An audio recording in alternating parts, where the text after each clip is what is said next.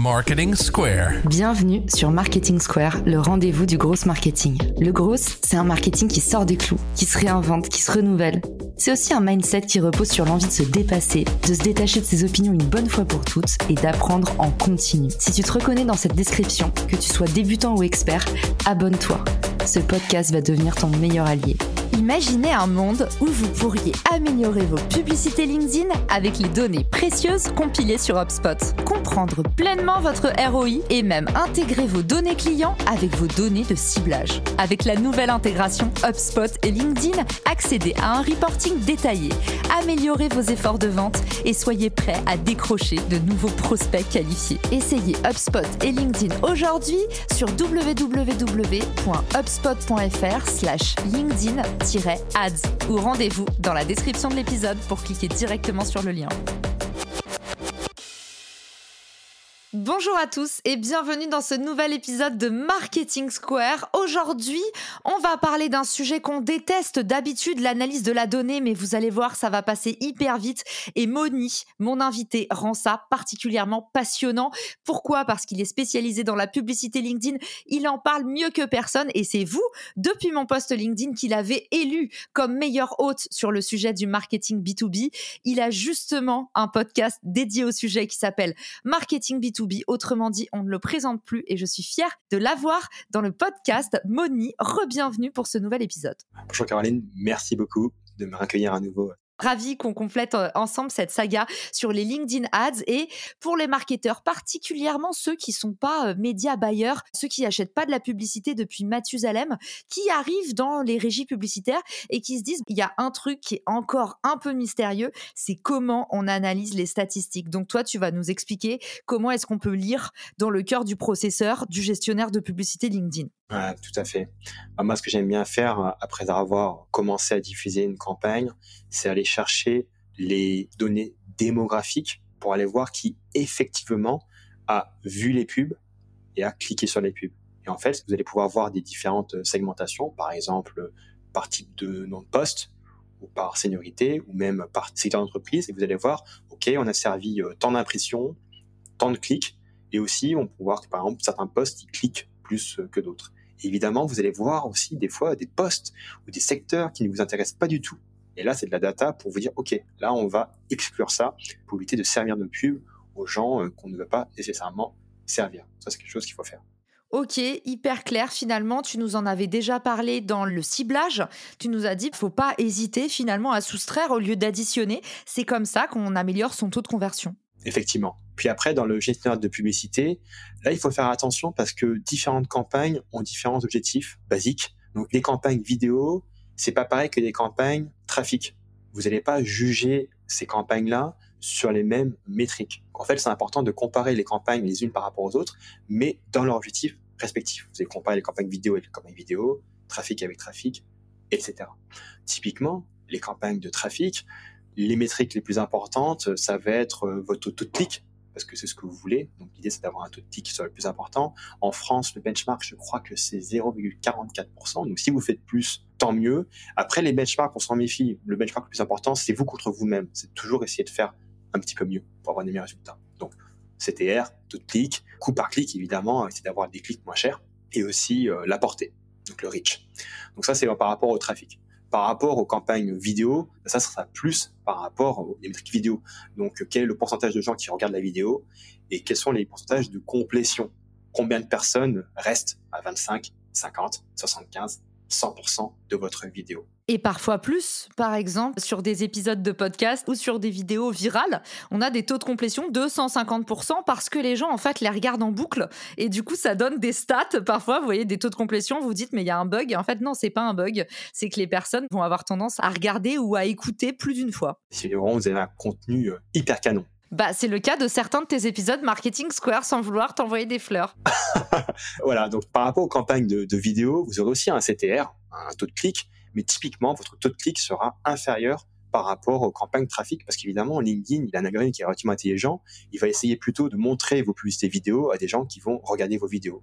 Alors que les campagnes trafic, il va plutôt essayer de montrer les publicités à des gens qui vont avoir tendance à cliquer vers votre page. Et enfin, on, on a un troisième type d'objectif, objectif conversion, de lead gen, où là, ce sera plus des métriques de type taux de conversion, coût par lead, coût par conversion, etc.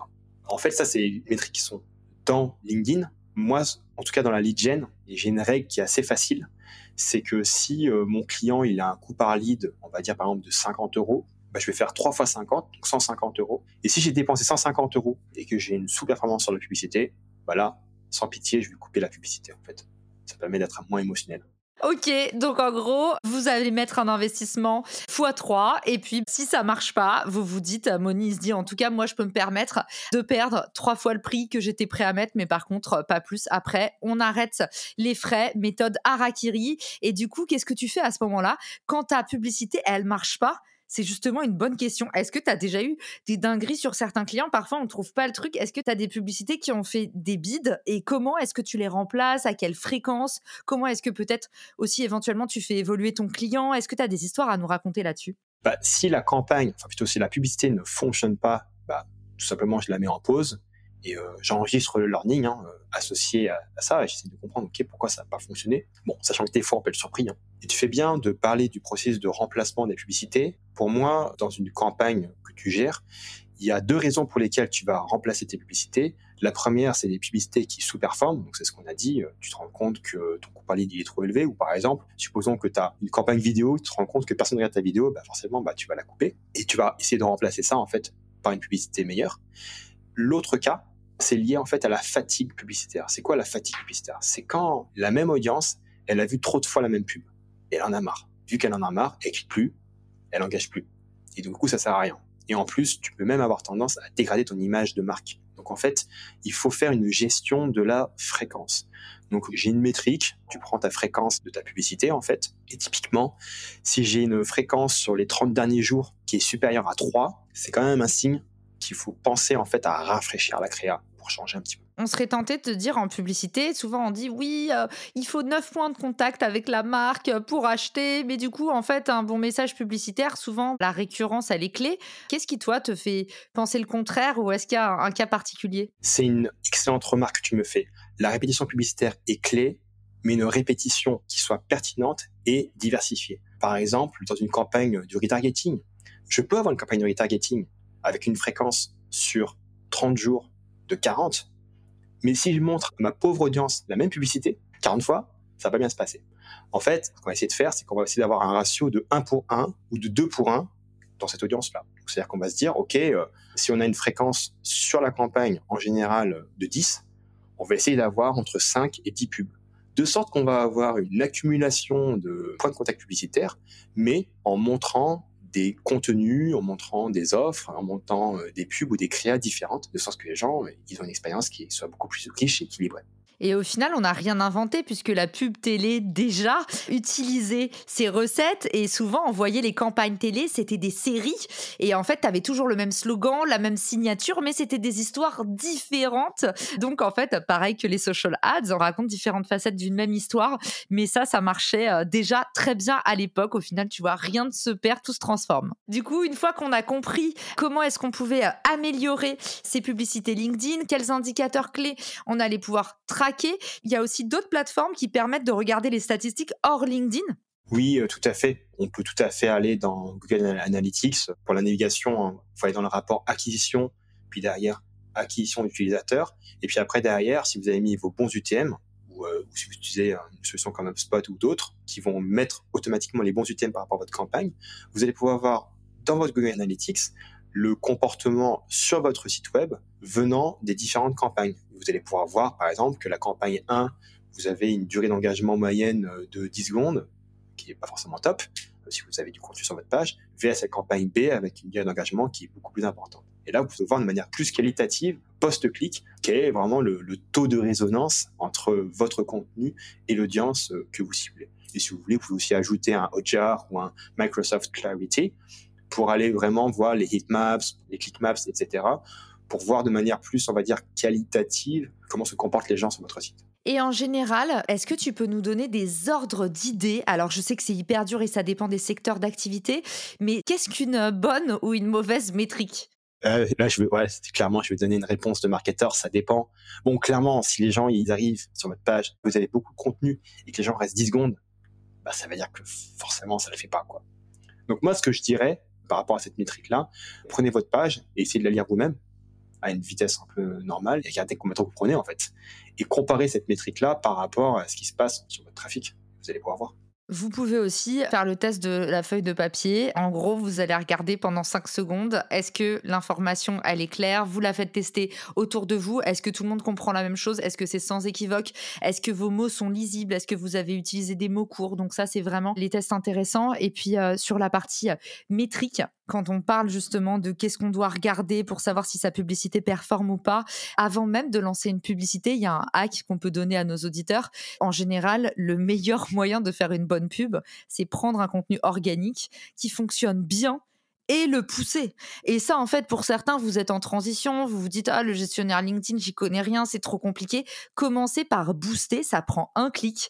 Moi, je le fais énormément sur Instagram et ça a donné des résultats incroyables. S'il y a un contenu qui part, je mets une petite enveloppe dessus et quand je vois que sur certaines vidéos Instagram, je suis à 0,06 centimes du clic, Moni, c'est pas une blague d'ailleurs. Si un jour tu veux qu'on fasse un use case dans ton podcast sur euh, Instagram, les vidéos personal branding, ça marche du feu de Dieu.